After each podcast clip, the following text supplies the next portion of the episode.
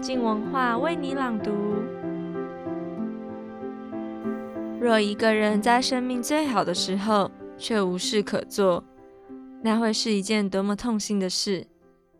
前阵子才复刻上映的《霸王别姬》，以程蝶衣与段小楼小我的爱恨，把大时代中传统戏曲的百般无奈，毫无保留地丢上了大荧幕。这周陈柏青将介绍张怡和的《伸出兰花指》，对一个男旦的陈述，以戏中戏、曲中曲的笔法，唱了一段传统戏曲在进步号召的共和国当中，如何被辜负与遗忘的故事。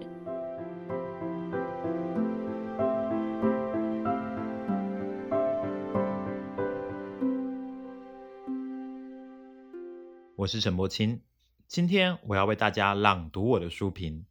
心上长着草，兰花只为成。独张一合伸出兰花指，对一个男旦的陈述。还是要说《霸王别姬》里头葛优音呐、演民国公子袁四爷，僵尸脸、老鼠眼，奇怪背杆总是挺得那么直。马褂一提，帽子一拎，竟抖擞出一种派头来。袁四待程蝶衣极好。张国荣饰演的蝶衣，为了爱人段小楼，安为夜访袁四。袁四引他看家里观音，先言：尘世中男体阳污，女体阴晦，读观世音集两者之精于一身，欢喜无量啊！说的是观世音，何尝不是眼前我本是男儿郎，又不是女娇儿的名旦陈蝶衣呢？男体阳屋，女体阴晦，读观世音集两者之精于一身，写出旦角风采。《霸王别姬》让男旦成了一尊观世音，张颐和则画出一个苍凉的手势，体现于小说伸出兰花指。对一个男旦的陈述中，伸出兰花指，对一个男旦的陈述，成书于二零一八年。但是张一和动念与构思应该更早，早在《伶人往事》一书自序里，他便有提及，看了《霸王别姬》，自己就想去编个姬别霸王；读了小说《青衣》，也想去学写中篇，连题目都想好了。叫做南旦，念念不忘，必有回响。往事并不如烟，还如草稿。半生沉浸戏曲研究，这会儿都成了小说顶好素材。张一和爱戏，爱男旦，曾自述孩童时代和妈妈在北京看尚小云演《昭君出塞》，望着舞台上尚小云，手掏领子露出雪白双臂。便悄声和妈妈说：“若能有尚小云的双臂，该多好！你的胳膊要像他就糟了。”母亲则对他说：“他是个男的，演的是女人，这叫男旦。”听过母亲的解释，张一和说自己在街上忘情大喊：“我喜欢男旦！”伸出兰花指，对一个男旦的陈述，是新小说，写的何尝不是旧传奇？茶庄小儿子袁秋华跟戏班老师跑了，想学做旦角。老师不止教戏，还跟他好上了。而袁秋华也爱着师傅。这会儿老师想帮徒弟讨老婆，徒弟反而不许，只是为了班子活计。这老婆不仅讨了，还来了一个能够持家的女强人。这男女三人凑在一起，夫不夫，妻不妻。师不师，徒不徒，男非男，女胜女。戏台后都是戏，他们偏偏又要上戏台演戏。戏里戏外，处处是冲突，处处是矛盾。张一和多会写，说是懂人生，其实是懂戏。懂了戏，才让戏里戏外对立，却又抹消那条界限，让戏外人生。与戏里相对照，你瞧，他写舞台上演出三娘教子，可台后又让失代父子的师傅在半夜急索索摸上徒弟的床。他有写涂改时袁秋华为保生计，让妻子代替他背上地主帽子，然后让他跟着演出打神告庙一出。这打神告庙讲什么？讲的可不就是王魁高中后遗弃老妻焦氏，焦氏入庙控神。说到底，戏演的是古早以前的别人，角色骂的却是现当下的自己。而庙中高坐之神岂有回应？作者除了让主人翁袁秋华以戏自责，恐怕也是把戏唱给土改里的神。那个人民大会堂里的党听吧，恨漫漫苍天无际，恨王魁狠心负义。一出戏，戏词从戏里骂到戏外，从小说里指向小说外，唱功惊人与否，读者无从闻。但小说力道惊人，却直透纸面。这是家变。而当传统舞台上的水墨绘卷叠印在现代史的糊涂账上，中日对战、国共内战、共和国成立、土改与文革，家变又逢事变，伸出兰花指对一个男旦的陈述，演绎的不只是男旦一生，更写了传统戏曲本身的兴衰。乍看是写男旦的养成，是美少女梦工厂一个巨星的诞生。但何尝不是戏梦人生？一旦写戏，写出中国戏曲的精华，那也亏得是张怡和来写。往事并不如烟里。张一和称自己受父亲影响，从小爱看戏，长大后从事戏曲研究。他下笔硬桥硬马，真功夫来找，那让本书含金量极高。剧目机窍在何处？演员功底在哪？戏到旦角如何练功，杂如时代里吃食穿官，掌故与小知识信手拈来，又旁及人事，借袁秋华勾出民国以来多少戏曲名人轶事，那可是真人真事啊！梅兰芳、谭富英常相遇，小说前台锣鼓喧天，读者却越读越觉得。闯进中国戏曲的后台，把资讯作为百宝箱，小说家豪奢的摆出作为文化底蕴的家当来。你觉得这里头怎样都出不完的机书，道不完的掌故，但张一和也不急着抖，甚至有一种余裕，就是这个缓，这个琳琅，让这小说体现出一种超出情节量上，一种文化上的富足感。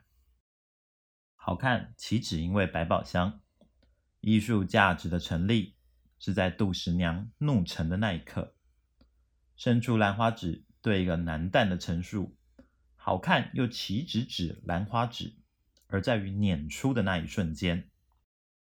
看这本小说，就是要看张颐和有多敢。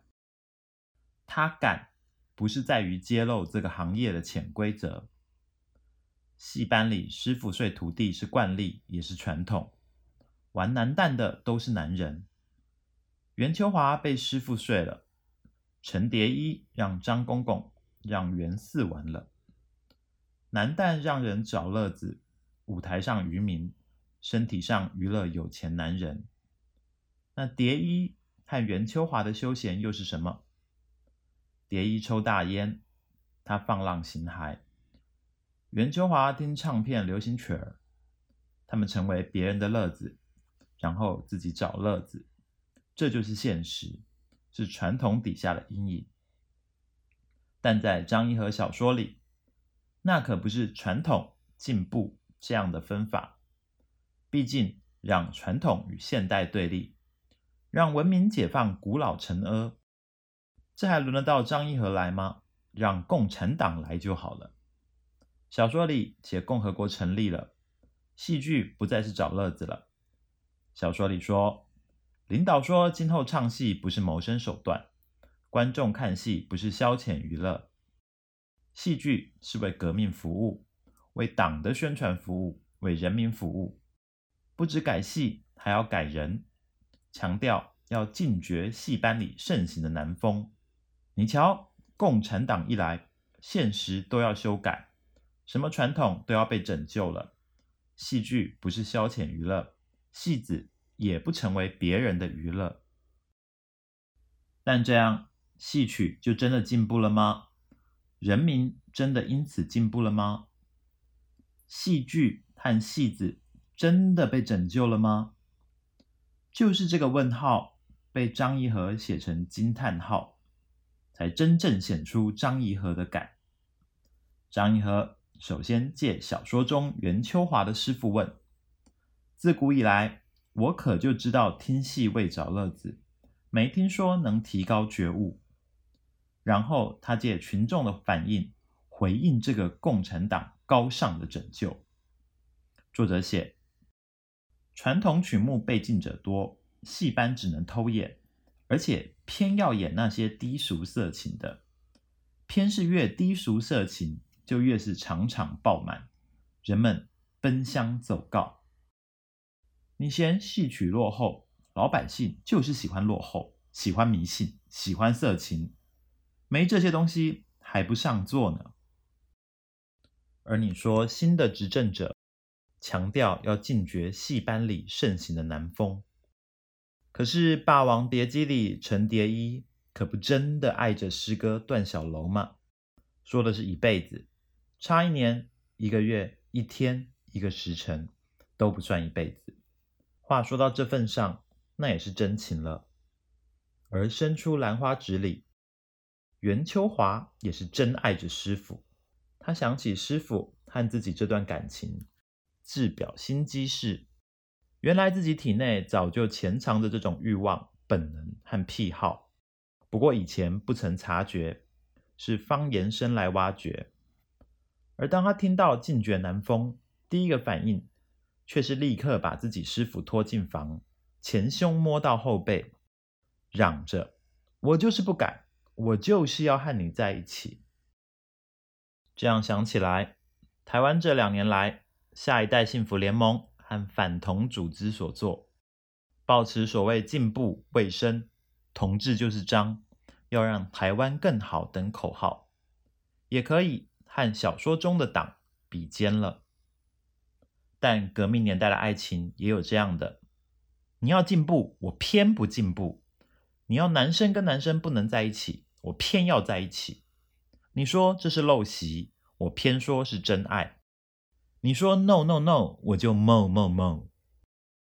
小说后头又安排党要罢黜管文化的白部长，原来白部长也到公厕找男人，但这部长临到头来面对群众批斗。只问你怎么搞男人呢？白部长直言道：“除了男女世界，还有另外一个天地，人心的最深处，常常是不想安分守己，喜欢做禁忌之事。生命里自有一股勃发的力量，它超越党纲，超越了所谓理性，超越所谓进步，在戏曲上指向人性的基本需求，在人性上指向性的欢愉。”和内在原欲，那是什么？那就是个人的觉醒啊！但是小说里的党，还有台湾社会那一堆戴口罩、不能见人却不停大喊“同性恋污染社会，人不照天理，天不照甲子”的反同激进派所不能理解的，把兰花指做剑指，我以为这才是张颐和的勇敢与见识，这是传统里真正的超越之处。这是张举现代的大旗也无法覆盖之处，在组织和集体中寻找和恢复自己的位置，寻找和恢复戏班原来的性质和功能，把抹煞个人的无名历史恢复为个体生命的创造。这几句话在小说中也是适用的，它出自《伶人往事》。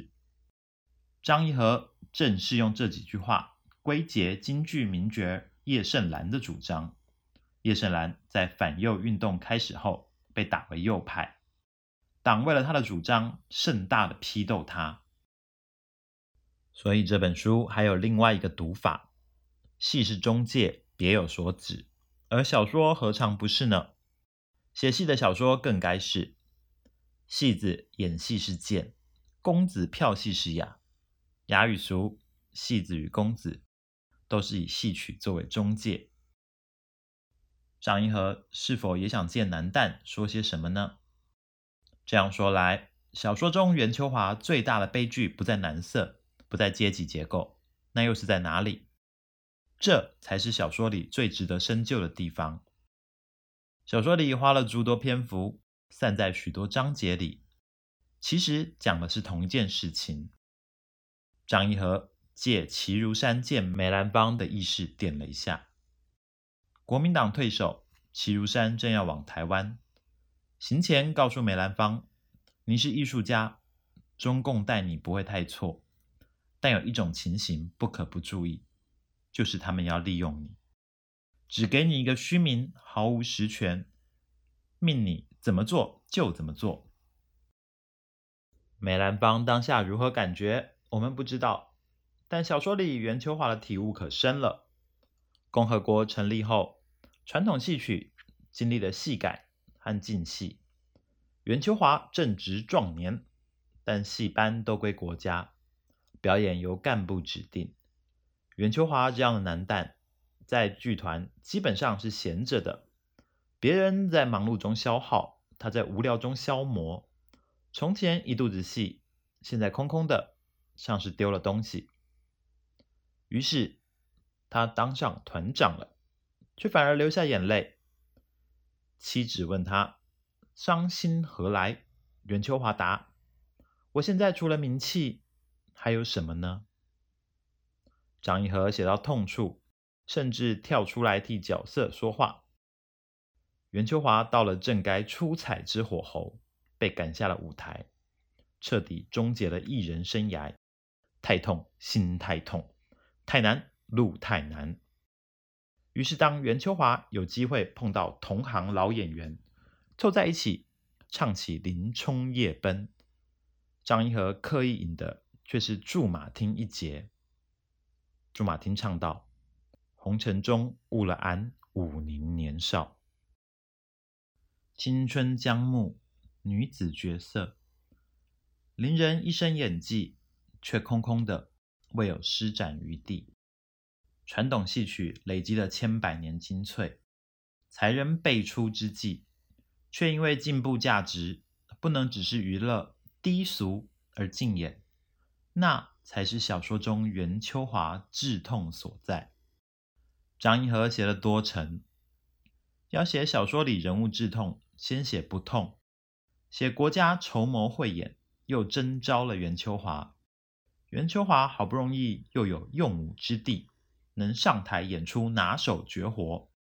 可是等剧目拿定，上头又告诉他：“你的技术是好的，不过国家规定要废除男旦，是以戏要照演，但袁秋华需要把技术传给女子。”袁秋华的心是酸的，觉得自己一步一步成为路边废弃物。我不知道还有什么比发现自己活成一个路边废弃物还凄惨，活得像一个废物。事实是，这就是中国戏曲由盛转衰的关键之一。借小说中话语就是：戏剧的精髓在舞台，舞台的精髓在表演，表演的精髓则全部储存在一个又一个的剧目里。被废弃的不只是小说中的袁秋华，也指向整个中国传统戏曲。而这红尘中误了安五年年少，在忙碌中消耗，他在无聊中消磨，还能扩大一层看，讲的是中国戏曲，讲的可不也是张一和和他的父亲。张一和的往事并不如烟，写尽风流人物，但其实拼凑起的是他的父亲张伯钧。张伯钧曾位居第三党高位，却在反右运动中被打为头号右派。张伯钧逝世后，最在意的事情是什么呢？其中一件事，他聘来的《光明日报》总编辑楚安平，因党天下一说，在人大上向人民谢罪，并被免去职务。张伯钧得知楚安平的近况后，喟叹：“共产党不给他一点事情做。”张的妻子反问：“共产党给你事情做了吗？”张一和说：“父亲这时才激动起来。”张一和描写父亲拳头狠击沙发扶手，大喊：“我是老头子，可是安平还不到五十岁。”往事并不如烟里，多的是这样的叹息。书中这一批人，包括他的父亲，在百花齐放、百家争鸣政策下，以为可以改变中国。他们在最好的时候献出最好的自己，可是被负弃了，被灭掉了。张一和写他们的叹息，他们的忧伤。叹息与忧伤，并不是因为自己失势，而是在生命最好的时候，却无事可做。红尘中误了安武林年少，父亲被打为大右派，直接影响到张义和。张义和因为身为头号大右派之女，而被同才冷落。少女时代的张义和有一段时间做什么事都无所谓，散漫不成事。父亲看到无事可做的女儿，骂道：“你心上是不是长着草？能不能安安静静做成一件事？”不能成事，逐渐废弃。心上长着草，兰花只为成。时代里苍凉的手势，张一和先用自己的生命演绎了一次。南旦的故事，透露的何尝不是他或他们的人生？戏自演他的，只有我们才知道自己的位置。